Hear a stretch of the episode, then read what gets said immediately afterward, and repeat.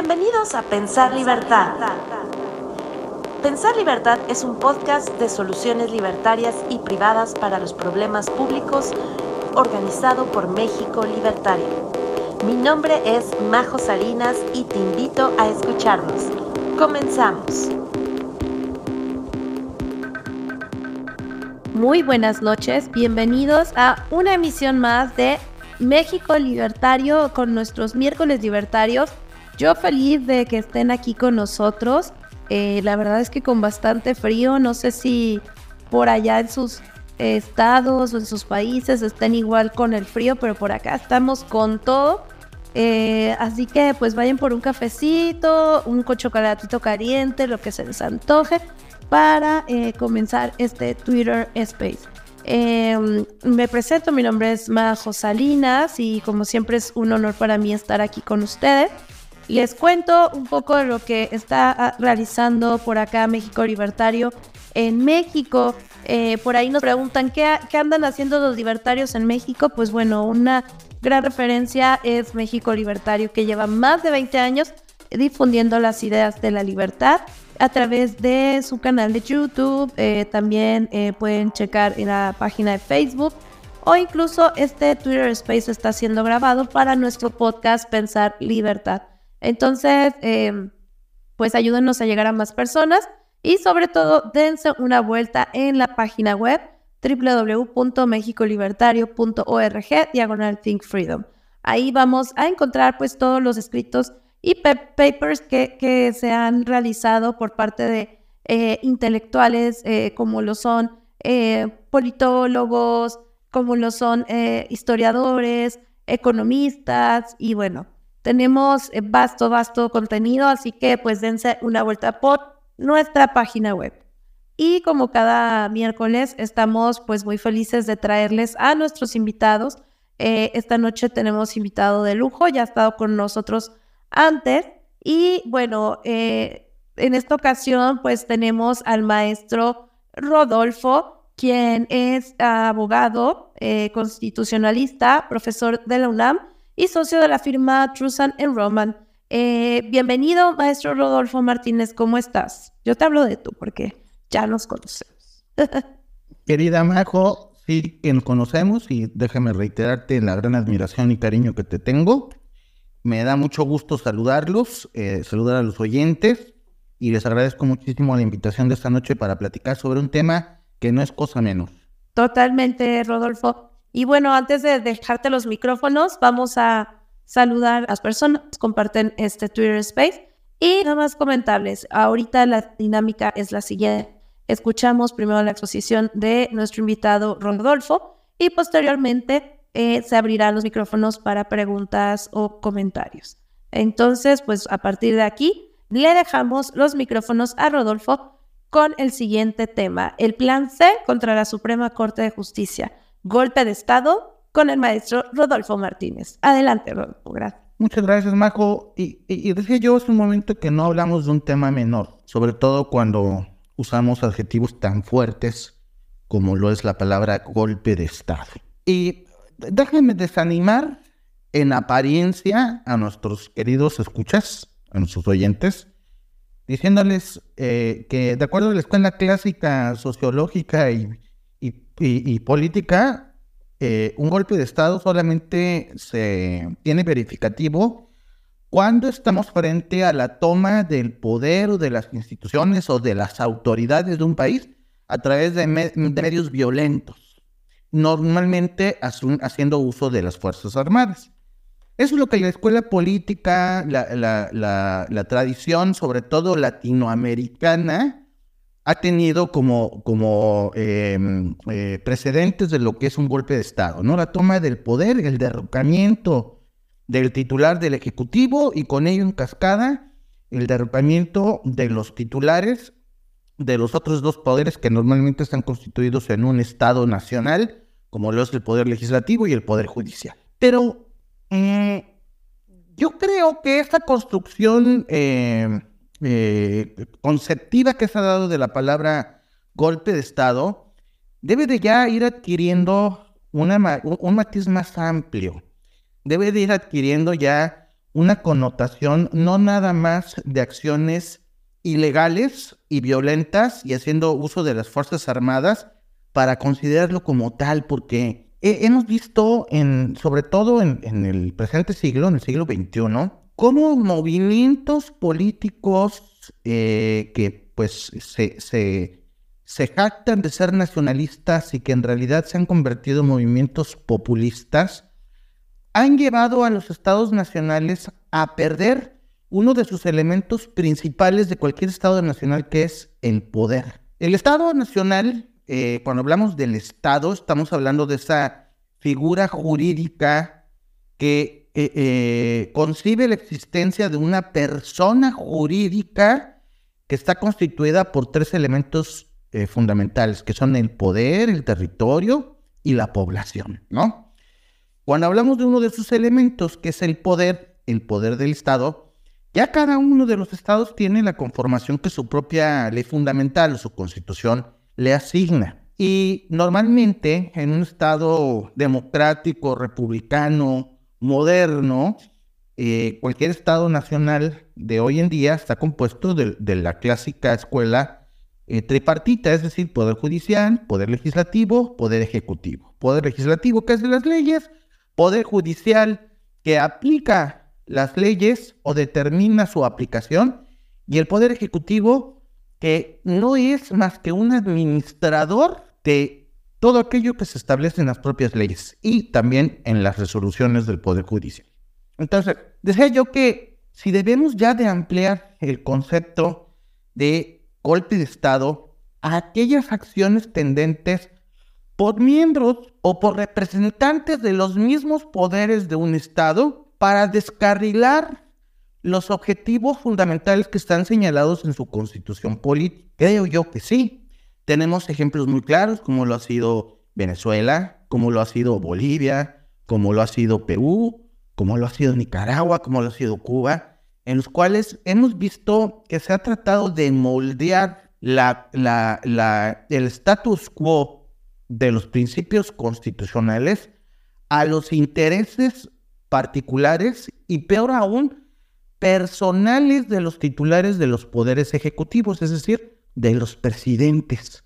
Entonces, cuando estamos hablando de un golpe de Estado, quizás sea necesario ampliar el espectro de lo que es un golpe de Estado para no nada más referirlo a un movimiento armado que han hecho un grupo de personas y se instalaron en las oficinas de la presidencia y del poder legislativo, del poder judicial, para tomar el control del país. Yo creo que no es nada más eso. Yo creo que ya un golpe de Estado en la era moderna proviene ya no nada más de agentes externos al poder mismo, sino de agentes que están dentro del poder mismo, que tratan de cambiar algo que es todavía más supremo que la ejecución del poder mismo. Es decir, que el poder gobernar de acuerdo a, los, eh, a, la voluntad popular. Y me refiero a la constitución misma. La constitución de todo país, como ley fundamental, como carta magna, contiene los objetivos fundamentales de un Estado nacional. Los objetivos fundamentales en que deben de circunscribirse todas las actuaciones de cualquier autoridad que esté ejerciendo el poder. En nuestro país, como ustedes saben y como lo acabo de mencionar hace un momento, tenemos tres poderes, ¿no? En México, de acuerdo a lo que nos señala nuestra propia constitución, que es una constitución, de, dicho sea de paso, bastante equilibrada, señala en su artículo 49 que el supremo poder de la federación se divide para su ejercicio en legislativo, ejecutivo y judicial. En ese sentido, vemos que cuando hablamos de un golpe de Estado, no debemos de circunscribirlo a si ya derrocaron a fulanito de tal como presidente de la República Bananera de algún país sudamericano, sino que verdaderamente este espectro y esta consideración política y esta consideración sociológica que se ha ido construyendo eh, en base a estos movimientos que ha, eh, que, ha traído la experiencia, sobre todo, decía yo, en Latinoamérica y especialmente en América del Sur, debe de ampliarse porque estamos viendo con preocupación cómo los actores fundamentales del ejercicio del poder público, que son los propios integrantes de algún poder y concretamente por la experiencia, en su mayoría, los presidentes de la República son quienes empiezan a gestar golpes de Estado para interrumpir el cumplimiento del mandato constitucional. Habrá quien me pueda decir, oye Rodolfo, pero estamos hablando entonces ahí de violaciones a la Constitución. Es que espérame tantito. Es que el Estado cuando hablamos de golpe de Estado, no podemos referir el Estado a una persona. Si derrocan a un presidente y éste deja de ejercer su cargo como presidente de una república, no por el hecho que él ya no pueda ejercerlo, estamos propiamente asestando un golpe y con ello un, un, ataque a un Estado nacional, porque el Estado no es un presidente de la República, no es como aquella obra de reciente eh, hechura del gran maestro Enrique Krause, que dice, el Estado soy yo, ¿no? Yo creo que en la concepción latinoamericana y en la concepción que, desafortunadamente tenemos en nuestro país de considerar al Estado como el equivalente a personas, podemos, podríamos concluir que pues el Estado es el presidente de la República, lo cual es del todo falso y del todo ridículo, porque el Estado no es una persona, el Estado no es un grupo de integrantes de algún poder, como fueran, en nuestro caso, los diputados y los senadores, y cuanti menos los miembros del Poder Judicial de la Federación. El Estado es todo el concepto político que está construido, que se recoge en sus objetivos y para lograr la consecución de sus fines que están establecidos en la constitución política de cualquier país. Entonces, la construcción que eventualmente yo eh, eh, he, estado proponiendo eh, y, que, creo que va a, irse modificando con los años será si precisamente cuando hablamos de golpe de Estado estamos hablando de un golpe de Estado al orden constitucional. Y en ese supuesto, pues entonces sí podríamos encuadrar perfectamente que el concepto de golpe de Estado no es solamente en tratándose de esos movimientos armados de personas ajenas, que derrocan a un presidente y tomaron la presidencia de la República, concretamente las oficinas. Y a esa, ese grupo de personas se le cuadraron un grupo de militares para obedecer las instrucciones y cumplir con todos sus decretos y acuerdos que emitan los diarios oficiales eh, del poder. No, cuando hablamos de golpe de Estado, estamos ya hoy en día observando que esos golpes de Estado fundamentalmente vienen de estos mismos agentes dentro del gobierno y concretamente de los presidentes de la República. ¿Cómo y para qué hacen ese golpe de Estado?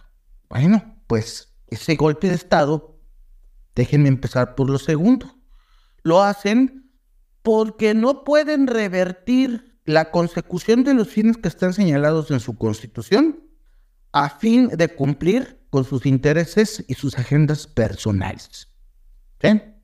Es decir, cuando nosotros estamos viendo o analizando cualquier constitución de un país que establece ciertos parámetros, que establece ciertos caminos para la consecución de objetivos en materia de salubridad general, en materia de educación, en materia de política interna, en materia de política externa, en cuanto al ejercicio del gasto público, en cuanto a la impartición de justicia, etcétera, estamos viendo esos son los objetivos que se acordaron por voluntad popular y se establecieron en una constitución general. Cuando vemos que hay algún personaje, como los hemos visto, en, sobre todo, decía yo, en lo que va de este siglo XXI, personajes como Hugo Chávez, como Evo Morales, que al no poder tener una coincidencia entre sus intereses personales y la consecución de los fines, y cómo llevar a cabo esa consecución de los fines que establece la Constitución, es cuando tenemos el punto de quiebre. Y entonces ahí la pregunta es precisamente la que nos hace Enrique Krause en su obra que mencionaba yo en su momento.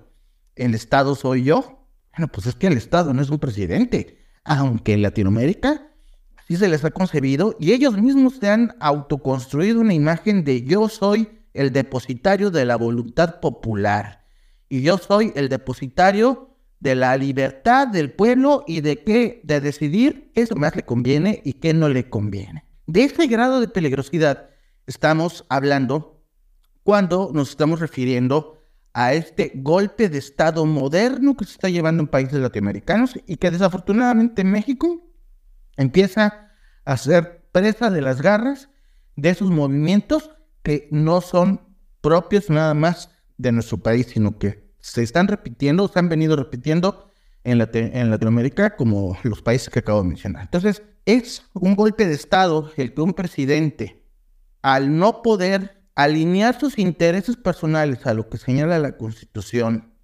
acude entonces, y aquí viene la primera eh, premisa que yo mencionaba, ¿cómo revertir esos eh, eh, lineamientos que me señala la Constitución para poder anteponer y sobreponer mis intereses personales, porque como yo soy el depositario de la voluntad popular, yo soy el representante del pueblo, yo soy el pueblo, imagínense ustedes, eh, eh, que, que, que, que, diga, y perdón, el, nombre correcto de la obra de Enrique Cruz es El pueblo soy yo, eh, que una persona diga, el pueblo soy yo, y por lo tanto, si algo interrumpe el poder llevar a cabo los intereses que yo quiero eh, eh, están afectando los intereses del pueblo, porque el pueblo soy yo, pues entonces vamos a revertir esos contrapesos constitucionales que están establecidos para lograr que yo pueda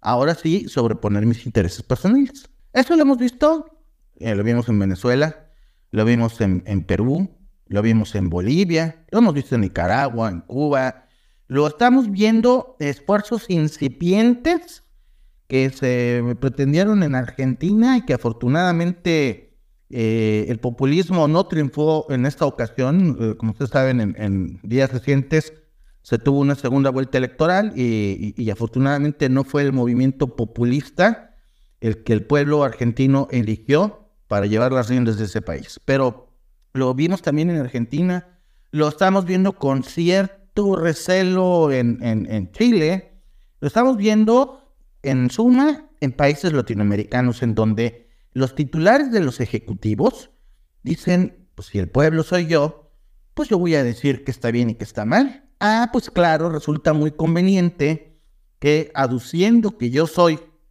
el depositario de la voluntad popular, yo diga que está bien y que está mal. Y consecuentemente no voy a permitir que un librito que está compuesto de artículos me ponga límites. ¿Y quién me pone los límites? ¿El librito? Pues sí, la Constitución.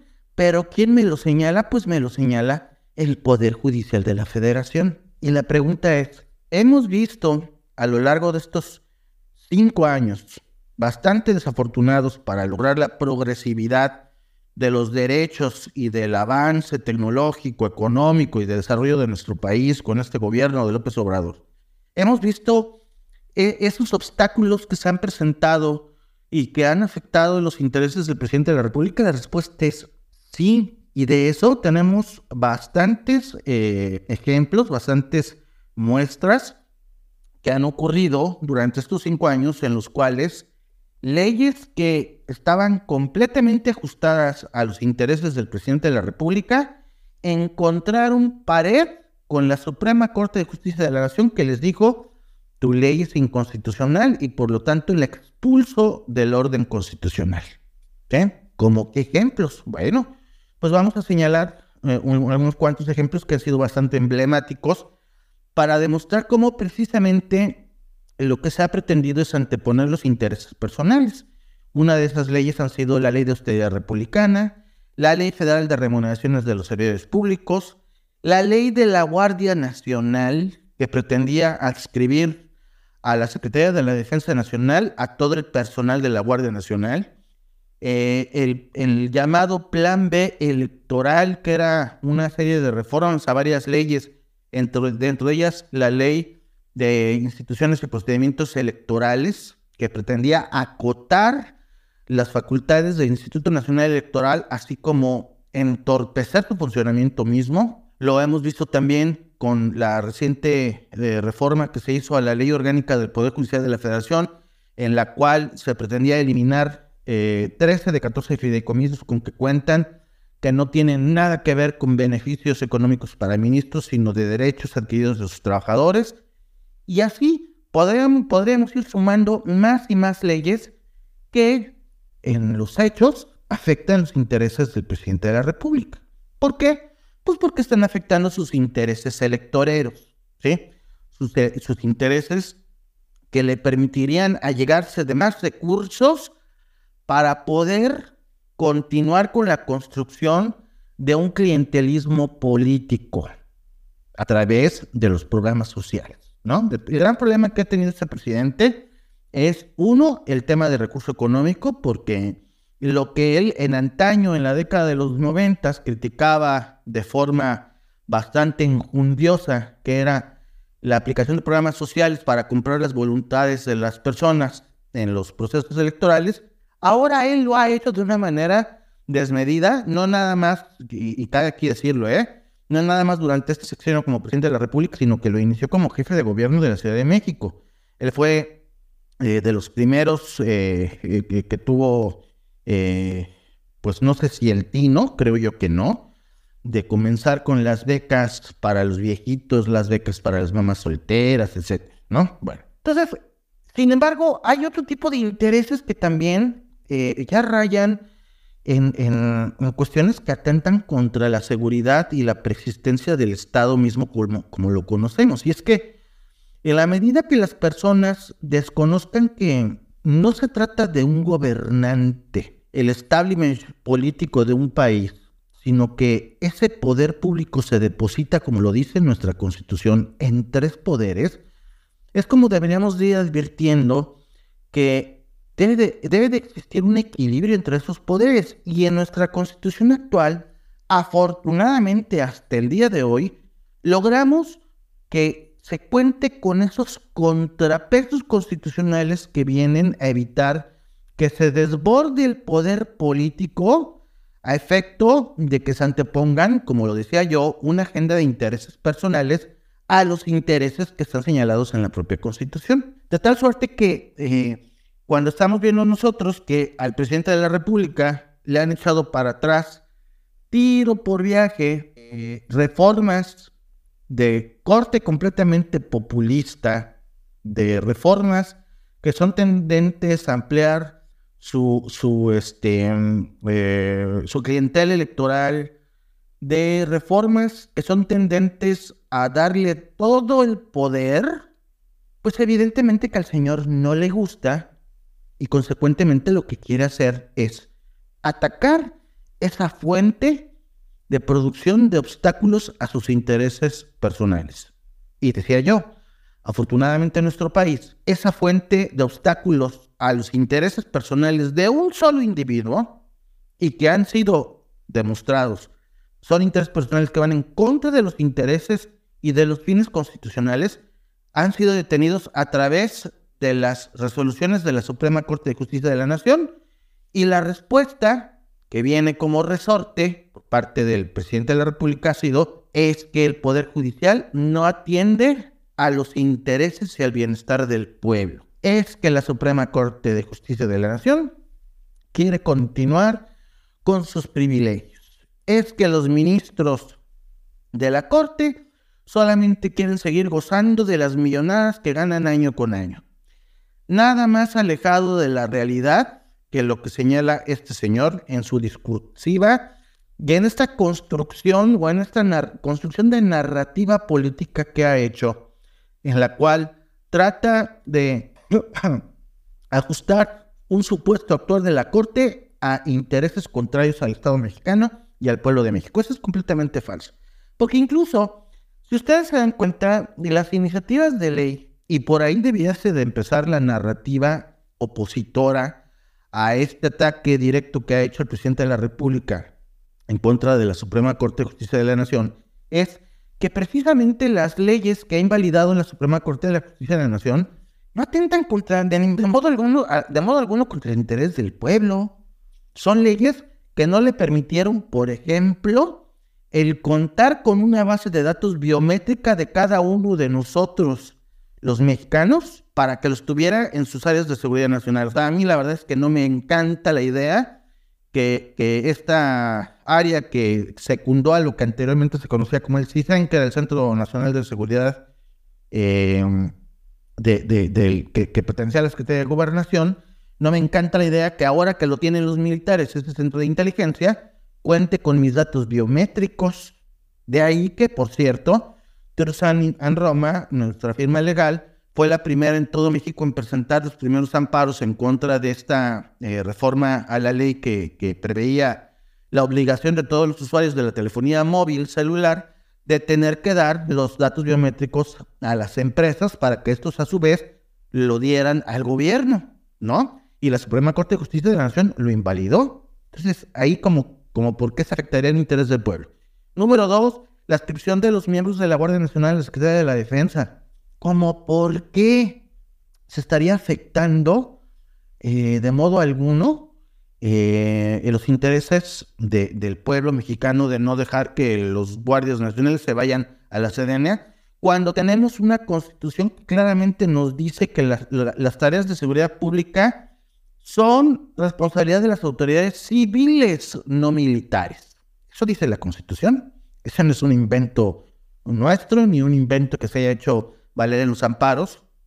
Eh, respecto a los cuales presentamos también, por cierto, las primeras demandas en todo México. ¿Cómo por qué se afectarían los intereses del pueblo mexicano cuando se pretendía eh, desaparecer una buena parte de la nómina del Instituto Nacional Electoral, que es la más importante porque es la que lleva a cabo todas las tareas necesarias para la jornada electoral, desapareciendo con ello el servicio de carrera electoral que se pretendía a través de esta reforma de la ley de procedimientos e instituciones electorales y que fue detenida a través de, los amparos y de las acciones que se presentan ante la Corte, respecto de las cuales, déjenme también compartirles, nuestra firma fue la primera en todo México en presentar estos amparos. O por último, como por qué se estaría afectando los intereses del pueblo mexicano cuando no se permite la desaparición de 13 de 14 fideicomisos que están previstos en la ley orgánica del Poder Judicial de la Federación, los cuales son referidos como ayudas complementarias para miembros y trabajadores del Poder Judicial de la Federación, con excepción de los ministros de la Corte, porque han de saber ustedes que estos fideicomisos son para ayudar en cuestiones de pensiones, de jubilaciones, de servicio médico, de ayudas eh, que, requieren los eh, jueces y magistrados, porque los jueces y magistrados están sometidos a una rotación, es decir, así como pueden ser jueces hoy en la Ciudad de México, mañana los mandan a, a Coahuila, ¿no? Entonces, esas ayudas económicas que se prevén en esos fideicomisos son tendentes precisamente a hacer valer uno de los derechos humanos que tenemos los mexicanos, que es la impartición de justicia. Entonces la pregunta, ¿estos eh, fideicomisos eh, eran privilegios de los ministros? La respuesta es no. Incluso los propios fideicomisos dicen, por ejemplo, recursos para apoyo a las pensiones de los trabajadores del Poder Judicial de la, eh, trabajadores del Poder Judicial de la Federación, con excepción de los ministros de la Corte. Así dicen esos fideicomisos, con excepción de los ministros de la Corte. Entonces, ¿afecta eso verdaderamente al pueblo mexicano? La respuesta es no. Y respecto a esta ley de, reciente, eh, permítanme el término, de reciente expresión por parte del Poder Legislativo, nuestra firma, también les vuelvo a compartir, fue la primera en todo México en presentar los amparos de trabajadores del Poder Judicial de la Federación para poder defender lo que ellos han ido aportando en sus fideicomisos, porque por ejemplo, los fideicomisos que se integraban con recursos para apoyos complementarios eh, para pensiones de los miembros del Poder Judicial eran alimentados con recursos que voluntariamente iban aportando los propios trabajadores del Poder Judicial. O sea, si yo soy un trabajador del Poder Judicial de la Federación y sé que con el sistema de ahorro para el retiro que tengo, que son las cuentas individuales o el décimo transitorio, no me va a dar para un retiro digno porque me van a dar por ejemplo, una persona que gane 30 mil pesos en el gobierno ahorita, cuando se retire le van a dar como 7 mil, 10 mil pesos de pensión mensual. Entonces, si yo sé que me van a dar esa bicoca, porque así está diseñado mi sistema de ahorro para el retiro, bueno, déjenme ir ahorrando una lanita para que cuando yo ya me jubile pueda incrementar el monto mensual que tenga y en lugar de tener 7 mil, pues tenga yo 20 mil, ¿no? Es decir, una cantidad de retiro que me permita una digna, un, retiro digno y una, una vejez eh, meritoria por, por todo lo que ha servido a este país. Bueno, la pregunta es, ¿eso está afectando al pueblo? Pues no. Entonces, eh, hemos visto cómo, eh, y como decía yo hace un momento, el presidente de la República, y, no, y, que, y, no el Poder Ejecutivo, ¿eh? porque hemos visto que en este país no hay un Poder Ejecutivo, en este país hay un presidente de la República. Y si bien es cierto que la Constitución dice que el Poder Ejecutivo se deposita en un solo individuo, que es el presidente de la República, aquí estamos viendo que simple y sencillamente no tenemos ningún poder ejecutivo que esté distribuido en una administración pública. Aquí el problema es que el presidente de la República es el titular del depositario del Poder Ejecutivo Federal, pero además él, es la administración pública federal. Él es no existe un secretario de gobernación, no existe un secretario de la función pública, no existe un secretario de salud. Lo hemos visto a través de las, las eh, sendas eh, y, vergonzantes acciones de gobierno que se han tenido para atender problemas emergentes como el tema de la pandemia, por ejemplo, como todo terminó siendo lo que fuera la voluntad de una sola persona. Así de peligroso es cuando estamos hablando del golpe de Estado moderno al que yo me estaba refiriendo.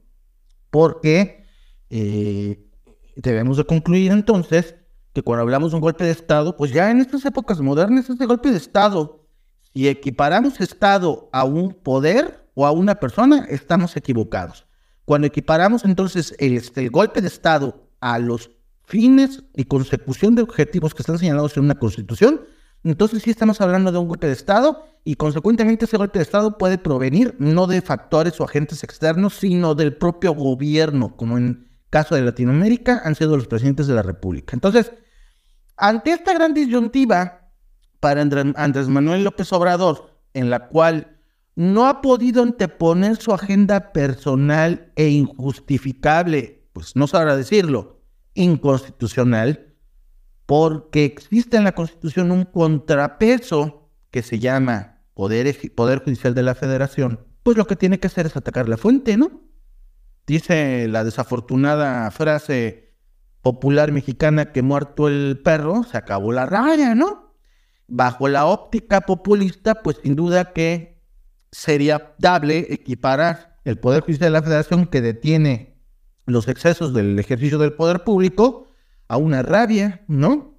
Que le está impidiendo realizar las funciones que le han encomendado el pueblo porque el pueblo es él. Entonces, ¿qué es lo que él ha empezado a, a, maquinar en su cabeza populista? Y sin duda por su pertenencia y filiación que tiene a este movimiento de, Sao Paulo, eh, eh, eh, en el cual eh, se prevén ciertas acciones muy concretas para el debilitamiento de las instituciones que acotan el poder público, como en nuestro país es el Poder Judicial, es el Instituto Nacional Electoral, el Instituto Nacional de Telecomunicaciones, el Instituto Nacional de Acceso a la Información, todos estos, estos órganos constitucionales autónomos que están precisamente diseñados para evitar el desbordamiento de estos eh, caprichos de gobierno, pues lo mejor es atacarlos, ¿no? Pues si no puedo ya hacer mi voluntad, entonces voy a atacarlos. Y entonces voy a empezar con lo que ha dicho Rodolfo, que es un golpe de Estado moderno.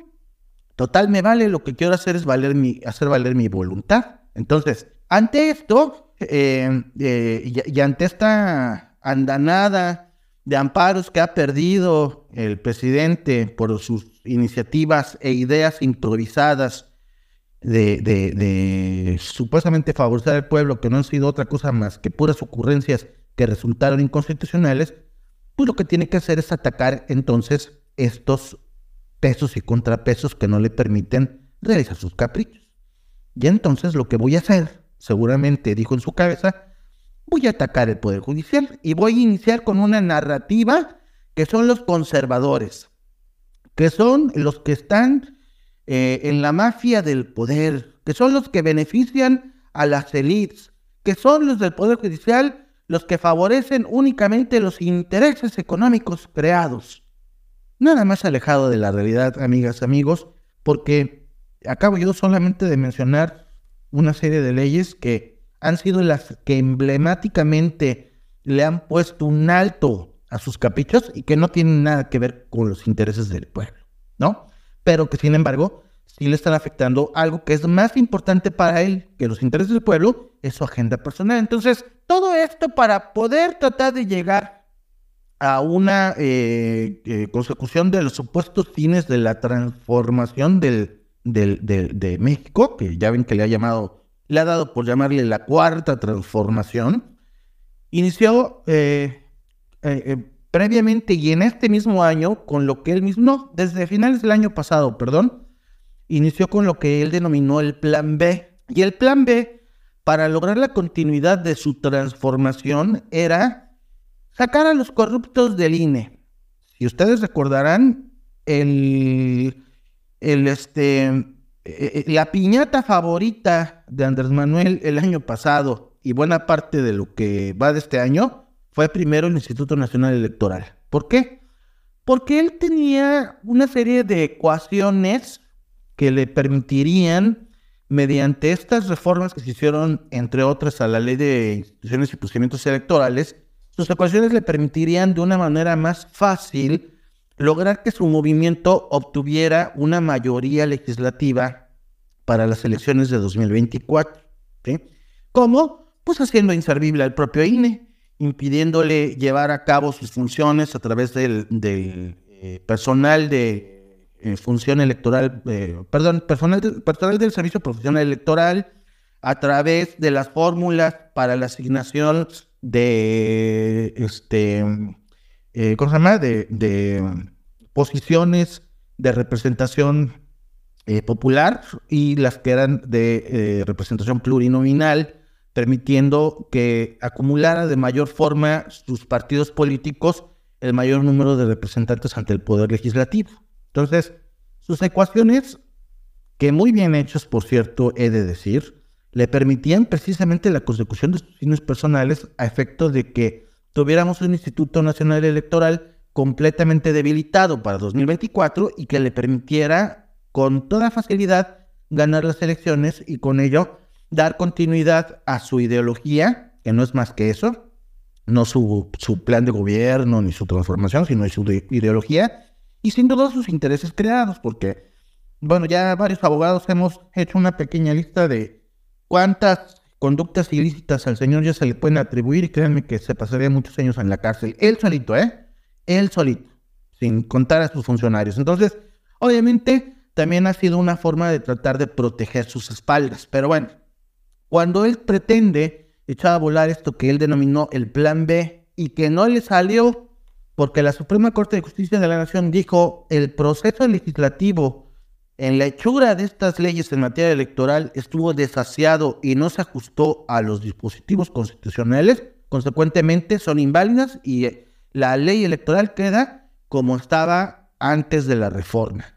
Y como la propia Constitución señala que no puede haber reformas a la propia ley fundamental, eh, no puede haber reformas a la ley electoral con un año de anticipación a, la celebración de las elecciones, pues ya no le daba tiempo para mandar una segunda iniciativa. Entonces, él ideó en mayo de este año el llamado Plan C. Y el Plan C fue, bueno, el Plan C consta de dos etapas y son tendentes, por supuesto, a favorecer sus intereses. Y sus intereses eh, principales son la consecución de sus fines y su permanencia en el poder. Y estas dos etapas del Plan C consisten en lo siguiente. Eh, iniciar con la construcción de una narrativa en la cual el viejo régimen quiere regresar al poder mediante estos representantes de la mafia del poder y estos privilegiados que al perder sus privilegios están muy enojados con nosotros.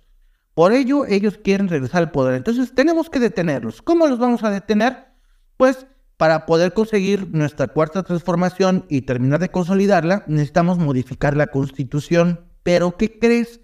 que no puedo modificar la constitución porque no tengo la mayoría calificada que requiero en ambas cámaras del Congreso de la Unión.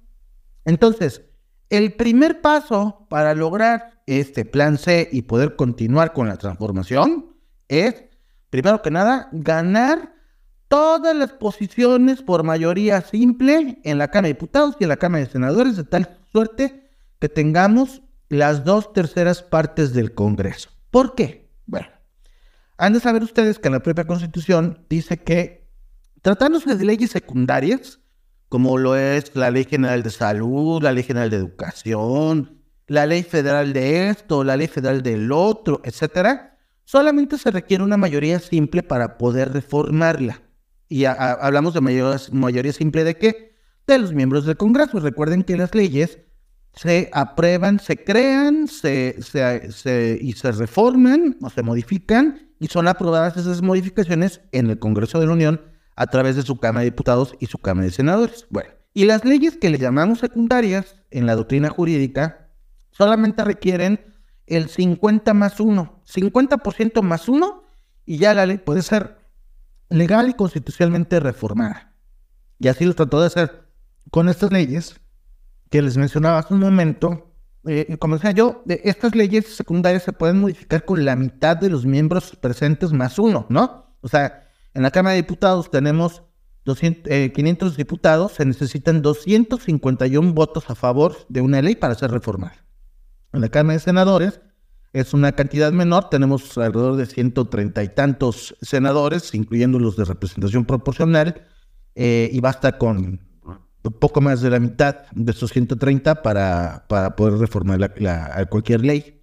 Pero cuando se trata de la Constitución, la misma Constitución señala que se requieren las dos terceras partes de los miembros presentes del Congreso. Entonces, pues resulta que afortunadamente durante este sexenio al señor no le ha alcanzado el contar con una mayoría calificada para poder reformar la ley fundamental.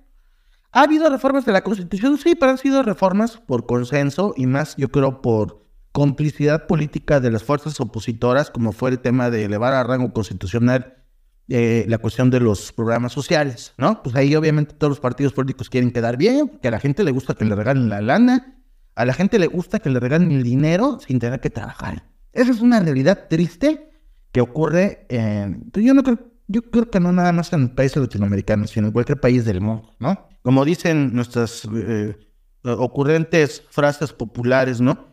Este, gratis hasta las puñaladas, como decimos, ¿no? Pero bueno. Y entonces, para reformar esta constitución, resulta que el señor durante este sexenio nada más había tenido eh, creo que durante el primer periodo del Congreso, que fue de 2018 a 2021, creo que nada más en la Cámara de Diputados sí le alcanzaba la mayoría calificada, pero en el Senado no. Y en las elecciones de 2021, él apostaba a lograr la mayoría en la Cámara de Diputados y, continuar con eso para poder negociar presionando senadores y así lograr eh, la transformación de la Constitución, pero no le alcanzó, perdió la mayoría calificada que tenía en la Cámara de Diputados. Entonces, pues la verdad es que la cosa se le vino a dificultar. Entonces, eh, eh, eh, resulta que, pues, ante esta disyuntiva y ante estos obstáculos que ya tienen muy bien definidos en, en la propia Constitución, como lo es el Poder Judicial de la Federación, que ha sido a través de la Corte un obstáculo para la consecución de esos fines, pues resulta que el señor se le hace más fácil, pues, atacar la fuente eh, para poder evitar que haya ministros o una Suprema Corte que le ponga alto a sus eh, improvisadas ocurrencias, que ya no serían de él, sino del movimiento, quienes le darán continuidad, aunque todos sabemos que va a seguir siendo él.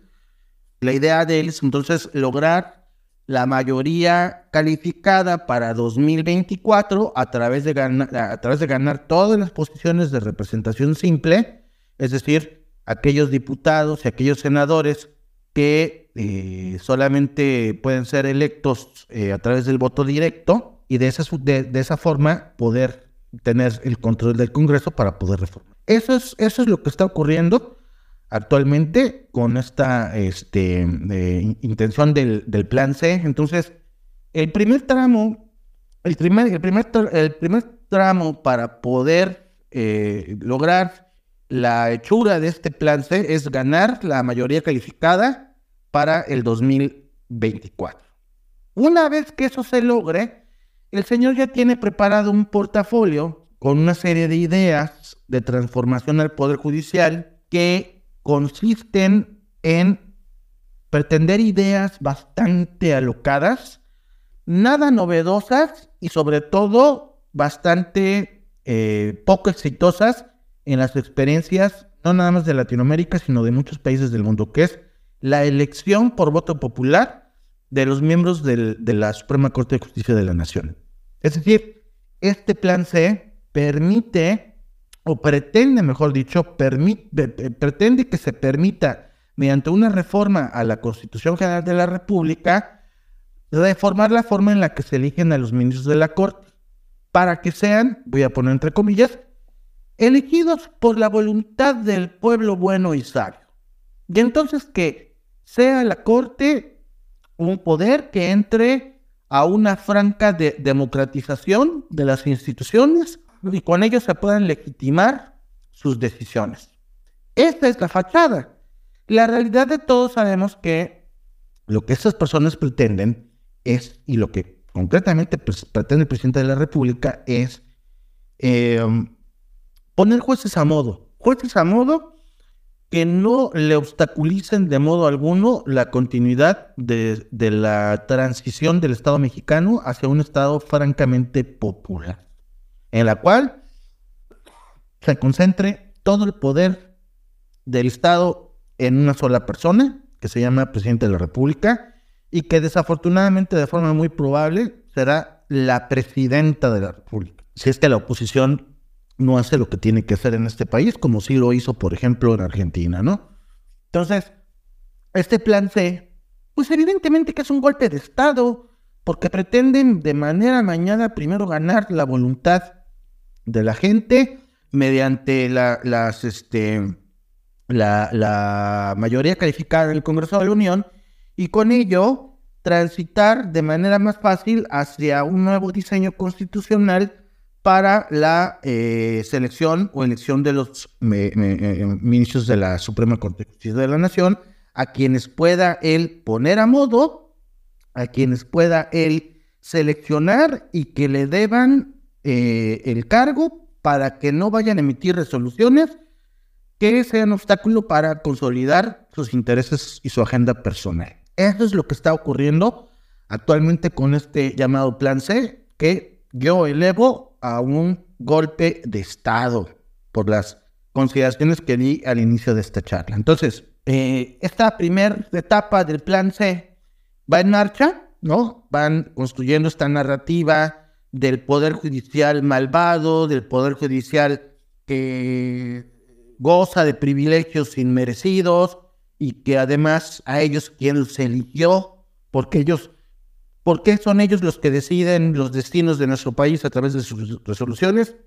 Si a ellos, por ellos nadie votó. Esa es la consideración, pues fácil, ¿no? La consideración de banqueta, la consideración de la ignorancia, que desafortunadamente vende mucho para lograr una simpatía de esta idea, que desafortunadamente no es una idea eh, que, que nada más sea construida por él mismo es una idea que eh, ha sido apoyada por personas que en el pasado yo en particular admiraba mucho, como era el doctor Jaime Cárdenas Gracia, a quien, eh, eh, por cierto, mi, tesis profesional en cierta forma yo la basé en algunos libros de él.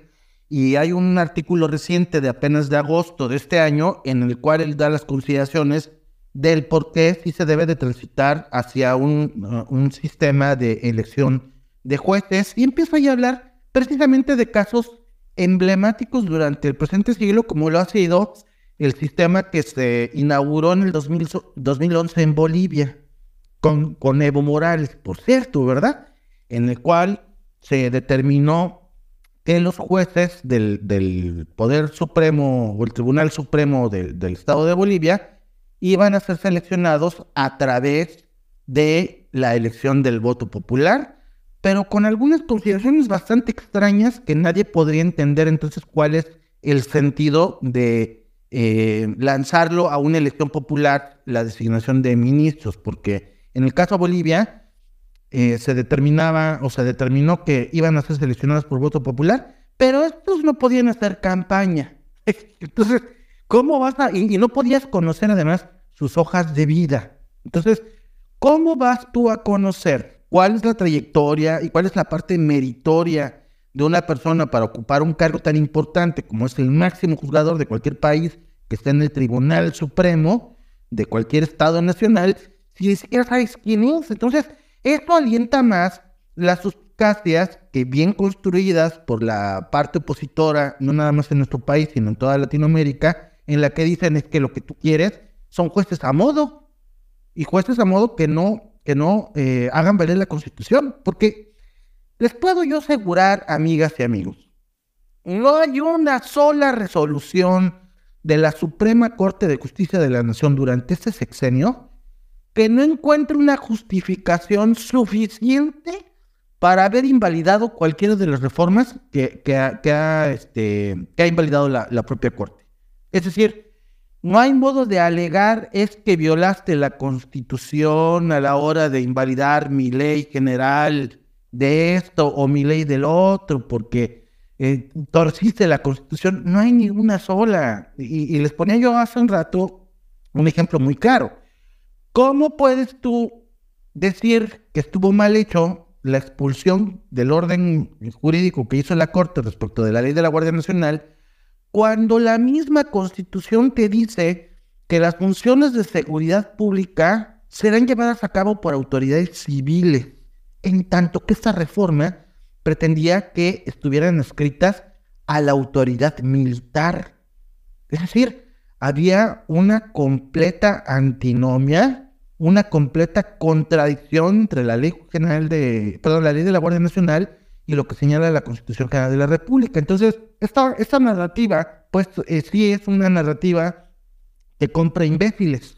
Perdónenme que lo diga así. Es una narrativa que compra imbéciles que no están debidamente informados. Es una narrativa que compra ignorantes y que compra fanáticos y que les pintan de cuerpo entero una Suprema Corte de Justicia de la Nación que está al interés o, está a los intereses de una clase muy particular y como dice Jaime Cárdenas Gracia, en su desafortunada construcción que hizo como miembro del Instituto de Investigaciones Jurídicas de la UNAM, una, una Suprema Corte que se ha inclinado, inclinado hacia las élites. Yo quisiera preguntarle a Jaime y cuando lo vea le voy a decir, oye, ¿y sobre a, a cuáles élites ha inclinado la Corte? Porque todo lo que ha invalidado a este presidente han sido leyes que estaban, pero clavadas en su inconstitucionalidad. Entonces, este plan C, y, para quienes recientemente se incorporaron, rápidamente nada más recapitulo. Si bien es cierto que los golpes de Estado se conciben por la ciencia política y, la sociología como movimientos armados y violentos por personajes o agentes diversos a, a las autoridades de un país para lograr su derrocamiento, hemos visto cómo durante el presente siglo los movimientos que han eh, echado para abajo no a las autoridades, sino los postulados constitucionales provienen del propio gobierno, es decir, del propio establishment político que forma parte normalmente de las presidencias de las repúblicas, de los presidentes de los países, quienes han iniciado con una andanada de movimientos para eh, revertir los efectos de los contrapesos constitucionales que, tienen y con ello poder anteponer sus intereses eh, personales a los intereses que están señalados en la Constitución. Y él decía, tiene que evolucionar el concepto de golpe de Estado porque el Estado no es una persona, el Estado no es un poder, el Estado no es el presidente de la República quien derrocaron, el Estado es lo que está señalado en la Constitución. Entonces, en la medida que se hagan o lleven a cabo de manera deliberada acciones para alterar lo que dice el, texto constitucional o pretender cambiar la constitución misma para alinearlo a los intereses personales es de lo que yo estaba diciendo, tenemos que evolucionar el concepto de golpe de Estado a un concepto moderno, que es lo que estamos viendo en Latinoamérica. Entonces, este plan C, que decía yo, va en dos etapas, que es primero lograr la mayoría del Congreso, para poder tener la mayoría calificada y con ello poder reformar la Constitución y con ello poder determinar en la Constitución que se van a elegir a los jueces, es parte del primer plan. El segundo plan, pues es el que propio presidente ya amenazó, excretará el próximo año antes de irse mediante una iniciativa de ley que como iniciativa preferente mandará al Congreso de la Unión para que cuando la persona que le secunde entrando en el ejercicio del poder, eh, sea la primera ley que tenga que promulgar y publicar, que sería esta pretendida reforma de la Constitución. Sin embargo, aquí viene la pregunta, y entonces, bueno, es que no suena tan mal, probablemente no suene tan mal el decir, oye, pues voy a reformar la Constitución para que los ministros también sean seleccionados por voto popular. Pues la respuesta es que no es tan fácil. Es que la elección de un juzgador no puede estar sujeta primero a las simpatías populares de la gente. La elección de un ministro de la Corte no puede alinearse exclusivamente a la cuestión de eh, una campaña que le haya permitido allegarse del mayor conocimiento de su persona frente a los electores para lograr una, una eh, un cargo de magistratura o en, este, el caso de nuestro país de un ministerio como es la, la, el ser ministro de la Corte. Va más allá, va más allá el hablar de una cuestión tan sensible y tan especializada que por eso la propia Constitución señala que para ser ministro de la Corte, dentro de otras cosas, debe de, debe de, recaer en aquellas personas que han eh, sobresalido por su aportación al derecho, a la academia y al ámbito de, la justicia en nuestro país. Aquellas personas que han destacado por esa gran capacidad y trayectoria. Yo les pregunto, esta última terna que ha enviado el presidente de la República, para sustituir al inefable ministro de la Corte Arturo Saldívar, quien fue presidente de la Corte, quien no hizo nada, por cierto, para eh, abatir los supuestos índices de corrupción que hay en, el Supremo Poder de Justicia de nuestro país. Eh, esta terna que radica en, en tres mujeres, que no por ello son descalificadas de ninguna manera, pero sí por sus trayectorias que no han sido nada destacadas en el ámbito jurídico y que por el contrario son bastante cuestionables por lo que hace a su filia política con el propio presidente de la República. Digan ustedes si, esto estamos enfrentando ahorita para la terna de una sola posición en la Suprema Corte de Justicia de la Nación, ¿qué nos podríamos esperar de reformarse la Constitución con una mayoría calificada del Congreso en la que van a poder reformar la Constitución como quieran y además van a poder elegir a los servidores públicos de la forma que ellos mismos quieran. Es una cuestión muy peligrosa, es una cuestión que fue la real, eh, o fue lo que fundamentalmente eh, estaba en el fondo de las intenciones de Morales al reformar el sistema de elección de los eh, miembros del, del Supremo Tribunal. Y habrá quien me diga, bueno, es que no es un tema que nada más se dé en, este, en países latinoamericanos populistas, sino también se ha dado, por ejemplo, en Estados Unidos. Y sí es cierto, ah, en la actualidad hay jueces que tienen a su cargo eh, cuestiones de justicia cotidiana. Y aguas con eso. Una cosa es la justicia cotidiana y otra cosa es los medios de control de la regularidad constitucional. Cuando hablamos de justicia cotidiana, hablamos de los pleitos que debe de haber seguramente entre personas y que son dirimidos por un juez. Pero cuando hablamos del control de la regularidad constitucional, normalmente estamos hablando de que se están sobrepasando las autoridades en el ejercicio del poder público y que ello lleva consigo una violación al texto constitucional. Ahí es cuando hablamos de los medios de control de la regularidad constitucional. Entonces, eh, cuando hablamos de los jueces de Estados Unidos, pues estamos hablando de jueces que sí son electos por voto popular, pero que tienen cuestiones de justicia cotidiana, es decir, pleitos de vecindad prácticamente. Y aún yo quiero decirles que hay estudios eh, o análisis, como por ejemplo de Lawrence Friedman, que señala que existen trabajos que han eh, estudiado el impacto del sistema de elección popular de los jueces que existe en Estados Unidos desde el siglo XIX, si mal no recuerdo, pero en este, estudio, eh, Lawrence Friedman concluyó que el voto popular no ha resuelto el tema de la idoneidad, integridad e independencia de los juzgadores, ya que este mecanismo de elección no necesariamente se ha traducido en mayor interés por parte de la ciudadanía.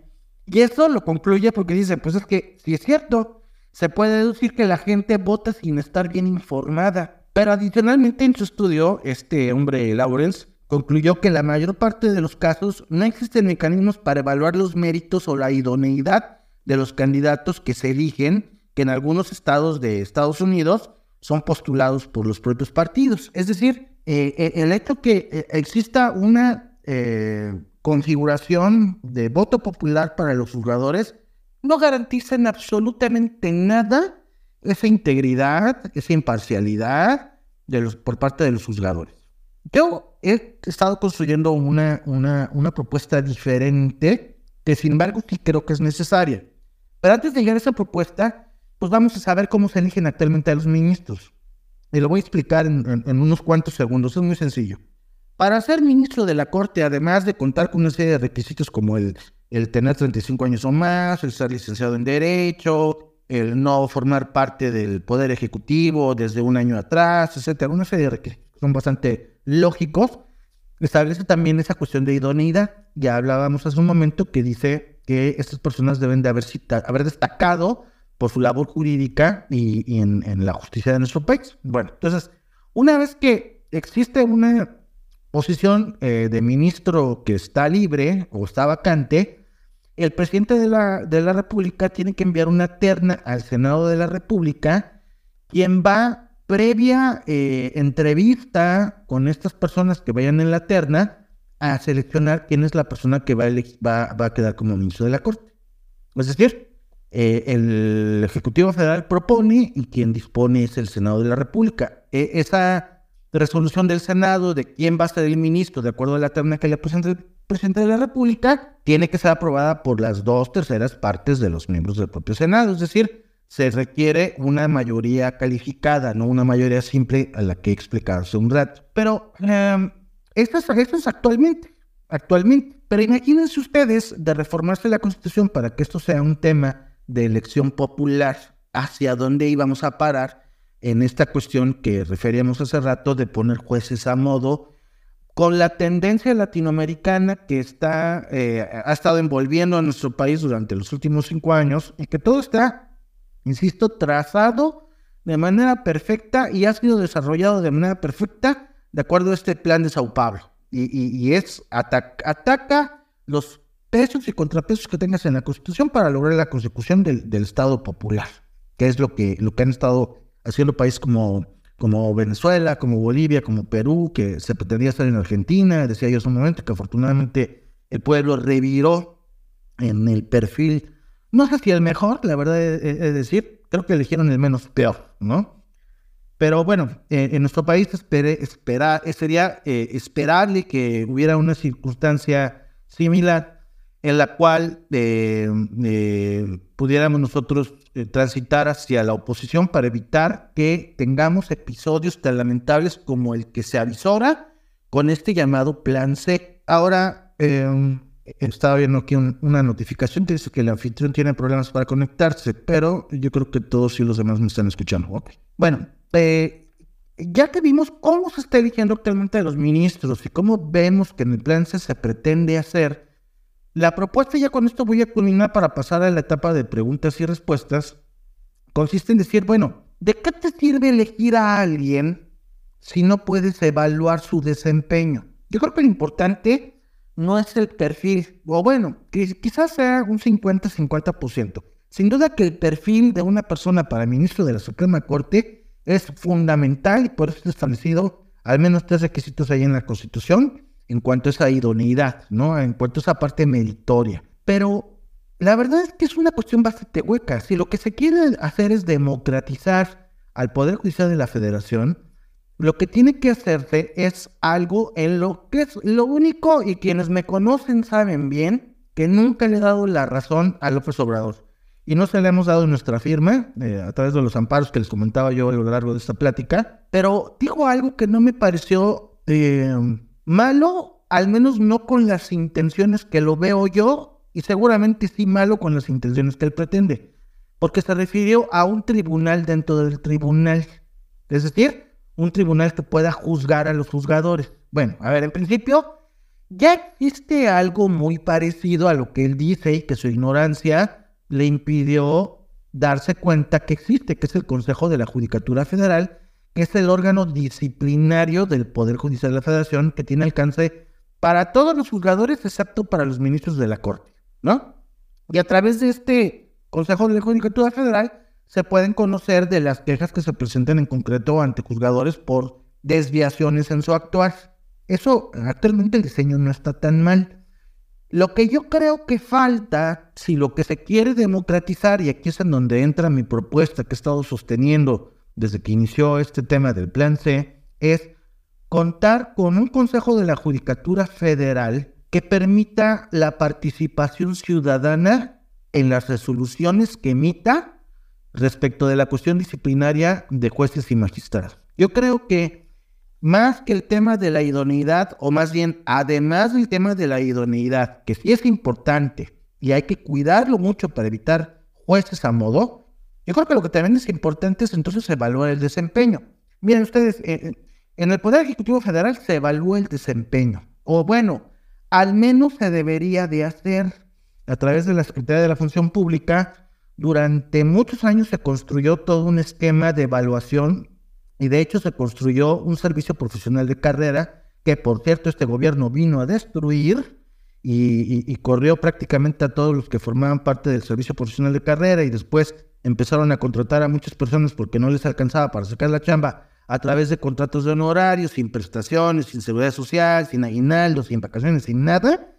Pero finalmente en nuestro país contaba con un servicio profesional de carrera. Bueno, digamos que cuenta todavía porque la ley no fue abrogada pero en, los hechos, eh, un sistema de evaluación de desempeño existe actualmente en el Servicio Público Federal, concretamente en el Poder Ejecutivo Federal. En la Cámara de Diputados y en la Cámara de Senadores no existe una evaluación del desempeño. Y aunque sí lo existe en el Poder Judicial de la Federación, a través de las evaluaciones eh, ordinarias que se hacen a jueces y magistrados, lo que sí no existe es una participación ciudadana. Entonces, si lo que queremos es la revisión y el, revisar de una manera escrupulosa el desempeño de nuestros servidores públicos, bueno, pues entonces vamos dando cabida a representantes de la sociedad para que exista una participación ciudadana en la evaluación del desempeño nada más de los miembros del, del, Poder Judicial de la Federación, sino también del Poder Ejecutivo, ¿no? Si lo que se quiere democratizar eh, es eh, llevar a la vida pública y, de, la, de la elección del pueblo mexicano la continuidad de sus servidores públicos, eh, pues, pues vamos a crear órganos de participación ciudadana que tengan un voto definitorio en, los, en la evaluación de los servidores públicos, ¿no? Eso sería la mejor forma, más que si votar por ellos, que si por ovación, que si por levantamiento de dedo, o lo que sea, eh, yo creo que lo más importante es la evaluación que de, de, la función que hagan los servicios públicos pueda hacer la ciudadanía. Entonces, yo me inclinaría más hacia un esquema en el cual exista una constante en la revisión del actor de los servicios públicos, porque eh, hablan de es que hay que legitimar y si no están, si no votamos por los jueces no están legitimados. A ver, es que eh, la Constitución lo que dice es que, si bien es cierto, dice que la soberanía popular reside en el pueblo, también la Constitución dice que esa soberanía se ejerce a través de los poderes de la Unión. Entonces, yo jamás he dicho que la soberanía reside, eh, el ejercicio de, la soberanía reside en el pueblo. La Constitución siempre ha dicho se ejerce a través de los poderes de la Unión. Bueno, ahora, ¿tienen legitimación los jueces, magistrados y ministros para, eh, sobre todo los ministros, para decir que cuentan con una legitimación de la soberanía popular? Mi respuesta es sí, porque eh, hace un momento lo mencionamos.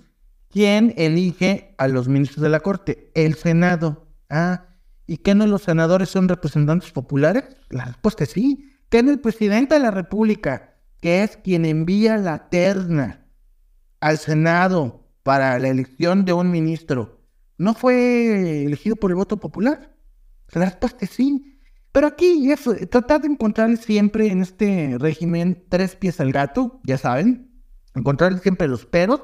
Y estos peros se dan cuando se está frenando el desbordamiento de sus atribuciones, el desbordamiento del poder público del que ha hecho gala de una manera flagrante y vergonzosa este gobierno. Entonces, esa es la razón fundamental. La de fondo, la de fondo es de ya no quiero jugar con ellos porque no me dejan jugar como yo quiero. Ese es el problema. Estamos frente a un capricho presidencial más que, si bien es cierto, pusieron sobre la, sobre la mesa un tema que ha sido de amplio debate jurídico en la vida académica y en la vida de los, las instituciones de justicia de nuestro país, como es la elección de, de juzgadores, también es cierto que, pues, en esencia, estamos frente a un capricho presidencial. Entonces, bueno, yo con esto daría por concluida mi exposición. Perdón si me pasé un poco más de la hora, eh, pero me parecía importante dar algunos eh, apuntalamientos para, para la explicación final de lo que es este llamado Plan C, que, y por las razones que he explicado, eh, debe ser considerado como un golpe de Estado. No sé, eh, yo quedo a la orden, estimada Majo, pues si quieres darle el micrófono a alguien para preguntas. Claro que siempre, Como siempre ha sido un gran gusto saludarle. Estoy a la orden, querida Majo. Oye, Rodolfo, pues mira, eh, ya nos empiezan a llegar las felicitaciones que nos dicen que qué buen invitado, que has explicado súper bien, o sea, que la gente les ha quedado mucho más claro eh, respecto a este tema del plan C. Entonces yo les digo, ya ven, para que vean el tipo de invitados que tenemos por acá en México Libertario. eh, no, la verdad es que Rodolfo ha sido este, un invitado que ya creo que esta es la tercera vez que me toca a mí estar este, afortunadamente aquí entrevistándolo. Entonces, pues aprovechenlo. Eh, y pues sí, la verdad es que siempre es muy bueno aprender de esto. Hemos concluido en los últimos spaces que como ciudadanos, para poder defender la libertad, tenemos que tener dos eh, cositas así como desde lo, aunque sea lo más básico, la parte legal y la parte económica, porque con eso vamos a poderle dar batalla a los, a los populistas. Y pues Rodolfo es como su, este, su grado lo dice, es un gran maestro. Entonces, bueno, vamos con los micrófonos, eh, Rodolfo. Eh, comenzamos, comenzamos con JZA. Eh, adelante, JZA, bienvenido. Bueno, sí, sí, también como, como cerró el la plática eh, realmente descubre un, área que quizás no todo el mundo esté consciente sobre cómo se manejan los otros poderes y el judicial es un poder eh, pues relevante en el Estado. Eh, yo como, como anarcocapitalista pues realmente cuando dicen golpe de Estado, parece que como el MMS, eso sí me interesa, porque el Estado pues no es nada más que un grupo eh, criminal que pues básicamente se mantiene por la, la, extorsión de su población vía impuestos. Entonces, eh, y, como mi bey lo dijo alguna vez, ¿no? Solía llamarse el honorable, digo, no me acuerdo ahorita, ya tiene varios meses que lo escuché, pero era como que la honorable cámara. ¿Por qué? Porque las personas participantes no, eh, era por honor, no, no este, erogaban ningún salario ni ninguna retribución monetaria. Entonces era únicamente por el honor de, estar ahí. Y bueno, como las cosas cambiaron, ahora básicamente ellos votan para subirse el, salario. Pero bueno, no me quiero ir de lado. Eh, eh, por ejemplo, yo tengo la, la referencia del gobierno de Trump, donde él, por ejemplo, eh, pues prometió lo que era el, el, drain the swamp, o sea, el, el quitarle todo el agua al, al al, ¿cómo se llama? Trump. Ah, bueno, que básicamente quería destapar lo que sería el deep state o las personas que están en el Estado, que nadie las escogió, que están ahí de por vida y que básicamente ni siquiera muchas veces la conocemos y están simplemente ahí chupando dinero y dinero de la, de, del, del, dinero público. Entonces, creo que es, a mí eso es lo que a mí me llamó mucho la atención. Yo realmente estoy eh, pues de acuerdo en que se escojan pues todas las partes, la mayor parte de las partes del Estado, para que al mismo tiempo se les pueda sacar a las mayor partes del Estado cuando no estén haciendo un buen trabajo y que no estén debajo de leyes que realmente pues pues a los a, a los que más afectan pues a la población misma, ¿no? Y entiendo el punto de que bueno, es, eh, no tenemos una tenemos una república, no tenemos una democracia como tal, pero pues a mí eso como narcocapitalista no me interesa, me interesa entre más pueda ser, eh, eh, entre los ciudadanos tengamos más armas para modelar el Estado, pues a mí bien por eso, ¿no? Ok, gracias Z, JZ. Vamos con Paz con Diálogo. Hola, Paz con Diálogo. Hola, hola, ¿cómo están? Bienvenido, bien. ¿Y tú? Bien. Este, bueno, me sumé un poquito tarde al, al Space, no escuché mucho la, la plática del maestro, pero al final sí escuché algo y digo que no, no, quisiera aclarar un poquito, porque él dijo que si los ministros fueran eh, elegidos por, digo, como está proponiendo AMLO, ahorita como se eligen es el Senado quien, quien decide. Y él decía que el Senado, pues eh, al final de cuentas, son elegidos por voto popular. Pero hasta donde yo entiendo, los que, los que eh, representan más al, al, pueblo, a la ciudadanía, son los diputados, no tanto los senadores. O, no sé si me pudiera explicar un poquito más de eso. Gracias. Con mucho gusto. Te, ambas cámaras, tanto la de diputados como la de senadores, está compuesta de representantes populares. Es, un, es una falacia que se ha arrastrado en el argot popular, muy popular, he de decir, eh, la idea que los representantes populares nada más son los diputados porque ellos representan a un distrito. Y en ese distrito vivo yo, por lo tanto, ese es, ese es mi representante. A ver, en la realidad fáctica, ¿Cuántos de los que nos estén escuchando esta noche podrían decirme, él es mi diputado y me ha venido a preguntar qué pienso sobre esto o qué pienso sobre aquello? ¿Qué quiero que él vote sobre esto o qué quiero que, que él vote sobre aquello? La verdad es que eso nunca ocurre en la realidad fáctica, ¿sí?